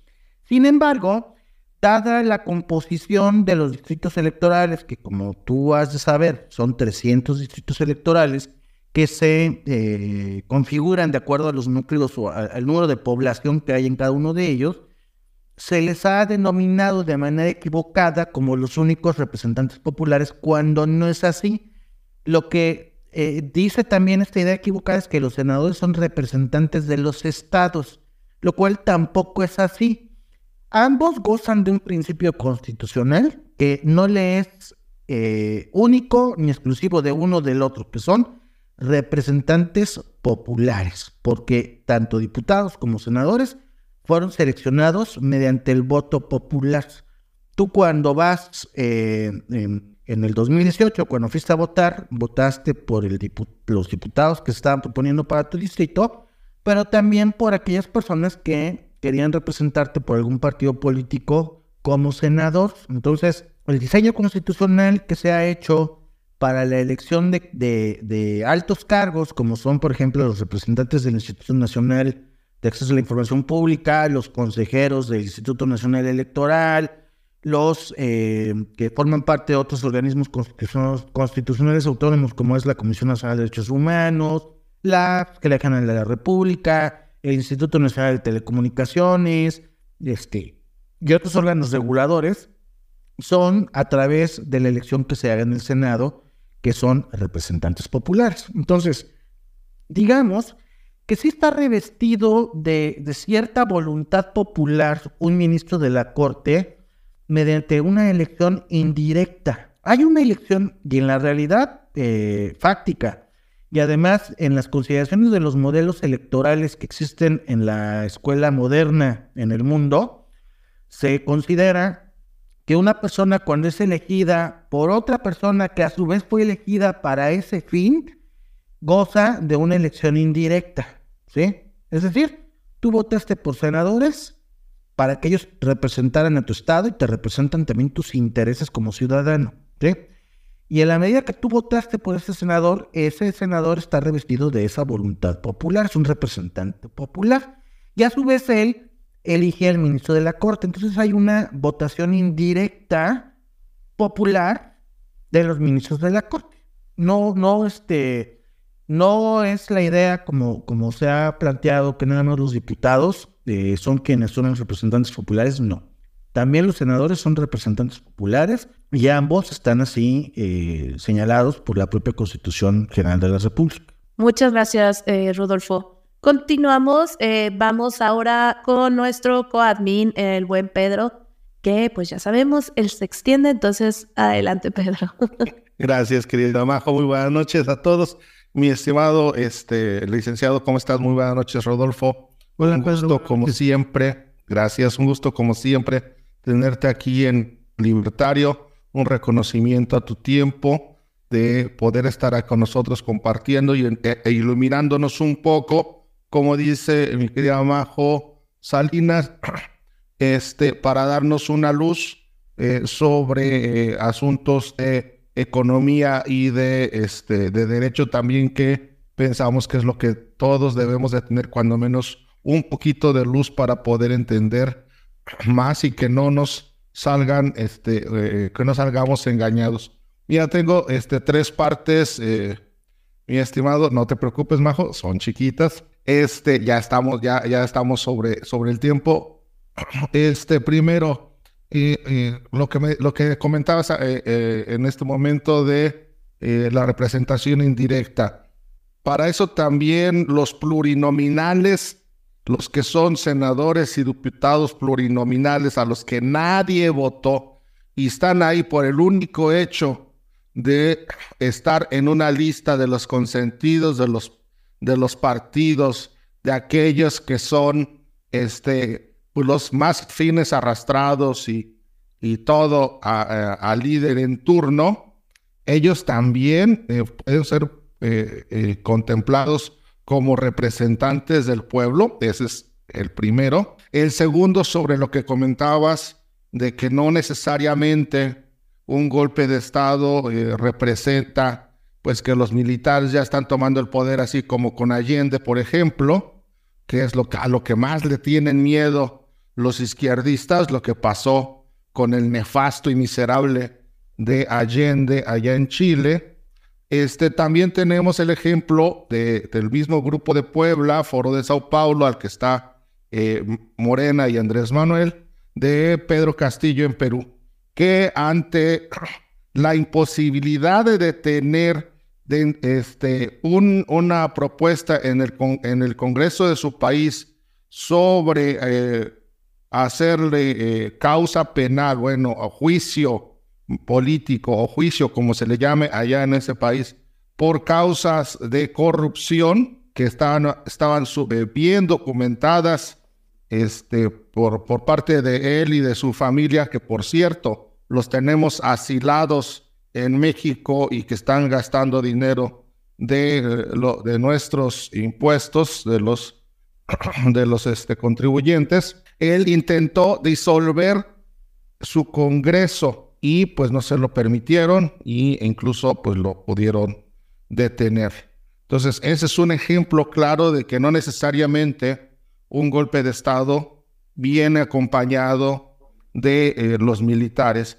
Y por último, eh, actualmente en México, eh, lo, había puesto ahí en, en, los comentarios que tenemos en, en el Space, Sí, ¿tú cómo ves que pues en, este sexenio eh, López Obrador ha estado obstinado en darles cada vez más poder y beneficios a los militares, asignándoles eh, cuestiones que incluso no les deberían de estar dando como las aduanas, el control de aeropuertos, eh, aeropuertos como empresas propiamente, línea aérea propiamente, trenes, etcétera, etcétera, etcétera ¿crees que sea eh, uno o para evitar que ellos le den un golpe de estado a él, o sea, tener este, como decían que cañonazos de millones, este, pues pueden evitarlo, o para en su, en su momento tenerlos controlados y maiceados para que si las, si las elecciones siguientes no les son favorables, poder incluso eh, eh, él utilizarlos para este, derrocar al gobierno que, pues, que no le es afín a sus intereses. Por supuesto que no estaríamos hablando de si en el aquel lejano este, y utópico resultado de que ganara Movimiento Ciudadano, pues ahí sí no le afectaría, por supuesto, ¿verdad? Pero en el caso en que gane la demás oposición, la que es realmente oposición, podría en algún momento estarlo pensando para este, retomar el poder. Es cuanto, este, mi estimado Rodolfo, un gusto nuevamente, un reconocimiento y no se pierdan este, la repetición de esto que se lo pueden compartir a los demás y próximamente en Pensar Libertad en Spotify, que lo tenemos allí en nuestro, en nuestro canal. Que... Sí, buenas noches a todos y es cuanto. Gracias, Pedro. Adelante, Rodolfo. Eh, me da como siempre mucho gusto saludarte, querido Pedro, y atendiendo de manera ah, rápida tus, tus tres cuestiones. La primera, de si son representantes los que provienen de un sistema plurinominal. En la realidad práctica, ni los representantes populares que son seleccionados por voto directo son representantes de nada. En la realidad fáctica, yo le decía, un diputado del distrito número tal, de la colonia, aglomera varias colonias de un municipio, de alguna parte del país, de la República, no son representantes de nadie, de nada, porque en la realidad nunca van a sus distritos más que a pedir el voto. A eso fueron nada más a los distritos. Nunca fueron a preguntarle a la gente, oye, ¿cómo quieres que vote? ¿O cuál es tu consideración? Déjenme, ahorita que estamos en el sexenio de las encuestas, voy a hacer una encuesta para que me digan, como todo aquí es por voluntad popular y el pueblo es eh, bueno y sabio, les voy a preguntar, y como ustedes nunca se equivocan, porque así dice este, el peje, les voy a preguntar si votamos a favor de que los miembros de la Guardia Nacional se adscriban a la Secretaría de la Defensa Nacional. te apuesto que el 99.99% de los que le preguntaron en el supuesto de que lo hicieran, le dirían, ¿eh? ¿Eh? O sea, en la realidad no existe una conexión eh, discursiva o de diálogo, mejor dicho, o de comunicación entre estos mal llamados representantes populares, seleccionados o electos por el voto popular y directo, y sus representados. Cuanti menos existe en tratándose de los de representación proporcional, los famosos plurinominales que pueden ser tanto diputados como senadores. Sin embargo, eh, si lo analizamos desde el punto de vista estrictamente académico de la ciencia constitucional y la ciencia electoral, debemos de concluir que deben de ser considerados también como por la, eh, no sé si, se cortó un momento, perdón, deben ser considerados representantes populares porque finalmente ellos pertenecen a un partido político, fueron propuestos e incluidos en una lista nominal por un partido político y de acuerdo a los artículos 40 y 41 de la Constitución Federal, los partidos políticos son instituciones de interés público y social. Entonces, al estar revestidos de ese supuesto interés en el que supuestamente todos los ciudadanos estamos muy interesados en que los partidos políticos subsitan porque son los hacedores de nuestros sueños y de las realidades que queremos, pues deberíamos de concluir desde el punto de vista académico que sí son también representantes populares, ¿no? pero eh, en la realidad te digo, ni los unos ni los otros. Respecto al segundo punto de que debe de evolucionar la concepción o el concepto que se tiene eh, respecto del término golpe de Estado, eh, entendí que, coincides conmigo, ¿no? No nada más el golpe de Estado proviene de movimientos militares o movimientos armados ajenos al poder público ajenos a las autoridades. Lo hemos visto como durante, especialmente en este siglo, estos golpes de Estado deberían de, equipararse a golpes de Estado cuando se está atacando la Constitución o cuando se tratan de desarticular los sistemas de pesos y contrapesos diseñados en la propia Constitución para evitar el desbordamiento de los actos de autoridad. Entonces, eh, sí, tiene que eventualmente la ciencia política ir evolucionando su concepto que tiene sobre golpe de Estado y lo que estamos viendo nosotros, y por eso me eché toda una explicación larga respecto de, de la el, diseño constitucional que tenemos del Estado mexicano para concluir que hay tres poderes y que no es nada más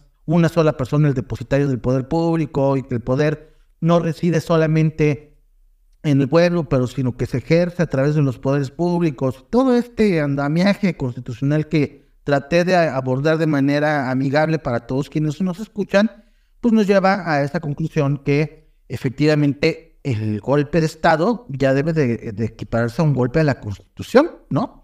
Hay quienes en, eh, de una manera eh, pretendida progresista, según ellos, le llaman fraude a la Constitución. ¿Cuál fraude a la Constitución? Golpe al Estado. Esto sí es un golpe al Estado.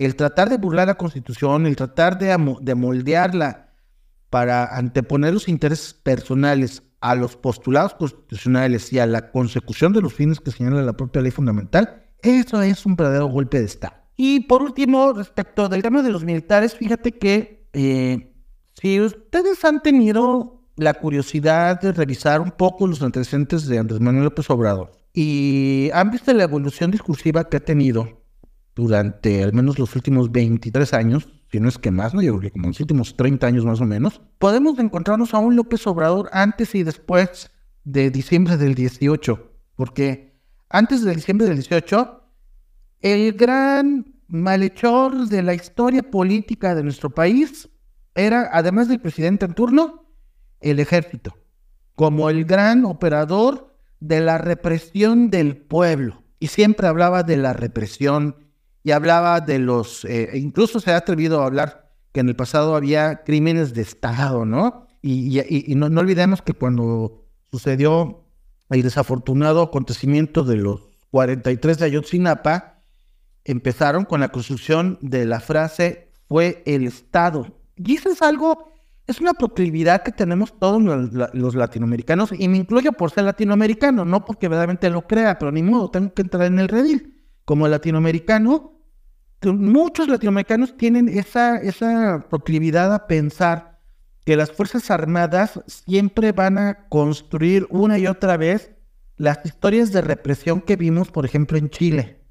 Las historias de represión que vimos, por ejemplo, en el México del 68, en la cual de manera clara y flagrante fue el ejército quienes reprimieron, fueron el ejército quienes detuvieron los movimientos sociales que protestaban contra los gobiernos en turno, fue el ejército quien los desapareció. En Chile, recordemos que hay historias que eh, eh, los aventaban desde aviones en el mar a todos estos opositores políticos y a su suerte, ¿no? Que se lo comieran los, aparte del trancazo en el mar, que se los comieran los tiburones. Entonces, se ha construido esta, esta, eh, este romanticismo ideológico siempre en contra de las Fuerzas Armadas, que por ejemplo, en, eh, a contrario de lo que sucede en países desarrollados como Estados Unidos, perdón, pero los, eh, los militares son unos verdaderos héroes. En Francia, en España, en, este, en Italia, de, claro, mucho después de la Segunda Guerra Mundial, mucho después, pero se empezó con una, un, concepto diferente de las Fuerzas Armadas como unos verdaderos héroes de guerra, personas que verdaderamente contribuyen al bienestar y a la independencia de sus países, pero en Latinoamérica, como, hemos tenido estos lamentables episodios en los cuales por la imposición de los intereses personales de los gobernantes latinoamericanos en turno, han pretendido anteponerlos a los postulados constitucionales, pues han hecho eh, uso de las Fuerzas Armadas. Y entonces, si tú revisas eh, la, eh, la, construcción argumentativa de López Obrador, siempre fue, es que reprimen, es que matan, es que asesinan, es que etcétera. Cuando él toma el poder, lo que me quedó muy claro fue que lo que tenía era un gran miedo a los militares, porque de una manera sorprendente, diría yo, comenzó a darle una participación en la vida pública de las Fuerzas Armadas que no habíamos visto en el pasado. ¿Cómo puedes tú entender a alguien que durante años dijo el ejército se va a los cuarteles, el ejército no en las calles, el ejército no es para la seguridad pública? Y de repente lo estás viendo el ejército, como bien decía Pedro, en los puertos, en las aduanas, en la construcción de, aeropuertos, en la construcción de un tren Maya, lo ves en la Fiscalía General de la República, lo ves en eh, el director del FOBISTE, que es un organismo de, de, cuestiones de financiamiento para vivienda de los trabajadores al servicio del Estado a nivel federal. Eh, el director general es un militar y por todos lados en la administración pública federal está ya plagado de militares. ¿Qué es lo que está haciendo? Bueno, yo lo que creo que está haciendo es comprarlos para Primero, que no, no le fueran a hacer lo que él concibe como un golpe de Estado, ¿no? Y segundo, yo creo que es como para decir, oye, no me puedes a mí hacer esto porque yo te di y te di a manos llenas, ¿no? Entonces, no obstante, como nieto de un verdadero héroe de guerra de la Segunda Guerra Mundial, que es su servidor, todavía tengo fe. Sí me queda claro que se han, como dicen, atascado los militares hasta donde han podido eh, en, cuestión de la participación que les ha dado el presidente. Hasta donde han podido, ¿no? Así que hasta sus toppers se han llevado porque les han dado hasta para llevar, ¿no?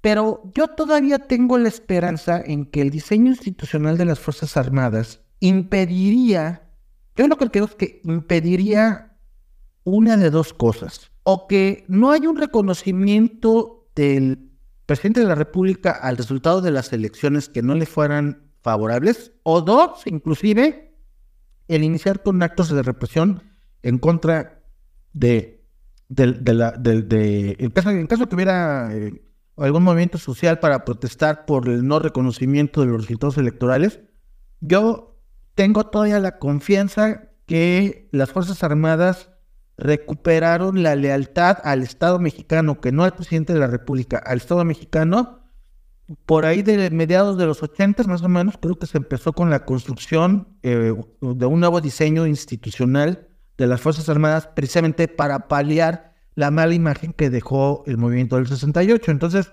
yo todavía tengo la esperanza que eh, las Fuerzas Armadas no intervendrían en contra de los movimientos sociales que protestaran por el no reconocimiento de los resultados electorales y dudo mucho que se, pudieran aliar al presidente de la República. Y te puedo decir de buenas fuentes y de, de niveles de generales, no lo soportan, ¿eh?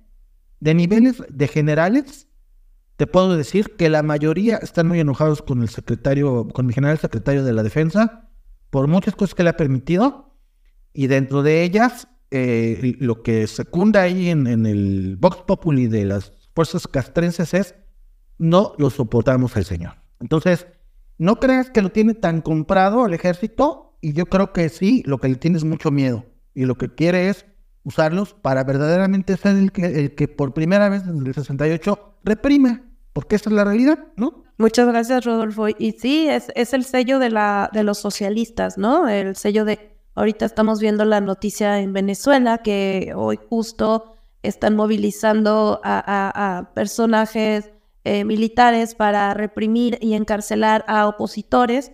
Entonces, definitivamente sabemos que los socialistas no salen por las buenas, no sueltan el poder por las buenas. Eh, esperemos que no sea el caso en México, que logremos eh, realmente una presión que pues eso solamente se va a dar eh, uniéndonos como ciudadanía.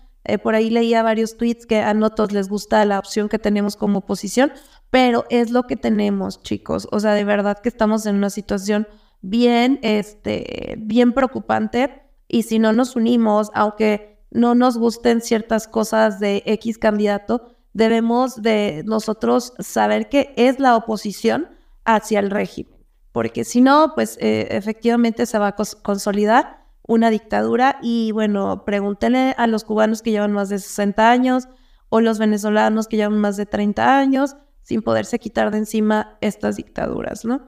Eh, Rodolfo, pues muchísimas gracias.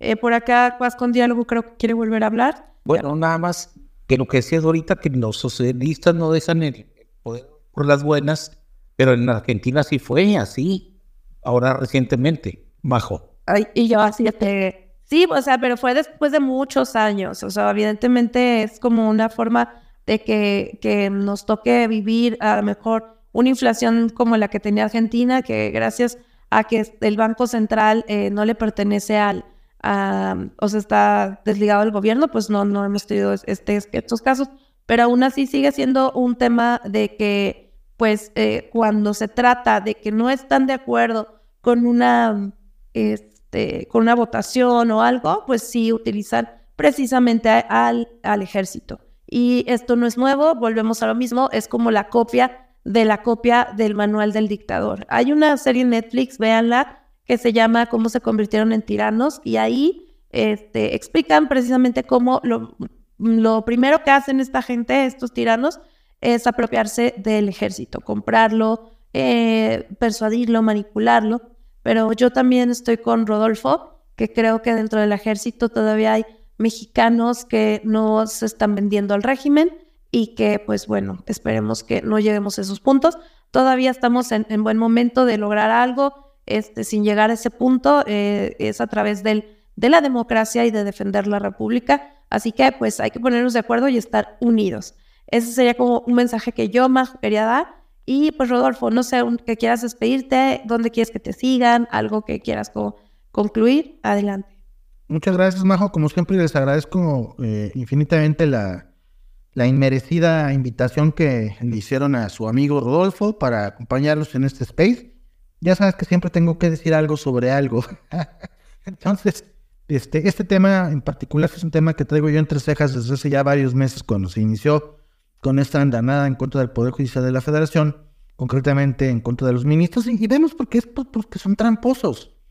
Empezaron contra el Poder Judicial porque son muy tramposos, no les gusta perder. Esto es lo que es el cobarde, no sabe perder. Entonces, eh, yo, como siempre, Majo, te agradezco mucho que me invites a esos temas coyunturales tan importantes que por cuestión de nuestra firma legal, eh, tú sabes que los, los traemos siempre actualizados y los traemos siempre en estudio constante, aparte de la cuestión de la vida académica y, de veras me, congratulo eh, de, platicar con ustedes. Les agradezco mucho a ti, a Pedro y a México Libertario la invitación que me hacen y saben que con todo gusto y las veces que me inviten estaré ahí para que platiquemos sobre los temas que importan en nuestro país. Muchas gracias a todas y a todos quienes nos escucharon. Les envío un fuerte abrazo. Y les pediría que nos sigan en en los tweets que, ha subido México Libertario, van las arrobas tanto de nuestra firma legal Truzan en Roma y también de su servidor Rodolfo Martínez, donde pues ahí pueden enterarse. A, veces hubo groserías, ¿eh? En sobre todo en mi Twitter personal. Este, la verdad es que a veces ahí pierdo un poco la compostura, pero, pero es que de veras me hacen enojar los populistas. Pero bueno, yo quedo a la orden que Majo, muchas gracias, buenas noches. Gracias, un abrazo grande y pues bueno. Muchísimas gracias también a todos los que nos escucharon, los que participaron. Recuerden que nos escuchamos cada miércoles con miércoles libertarios. Para los que dicen qué andan haciendo los libertarios en México, pues estos spaces estamos haciendo mucho más. Así que por favor ayúdenos a compartir que esta, este tipo de información lleguen a más ciudadanos. Recuerden que solo a través del conocimiento de economía, de la parte legal y otros datos es como podemos darle batalla a los populistas. Así que Pasen una feliz noche y recuerden que el futuro es libertario. Hasta la próxima.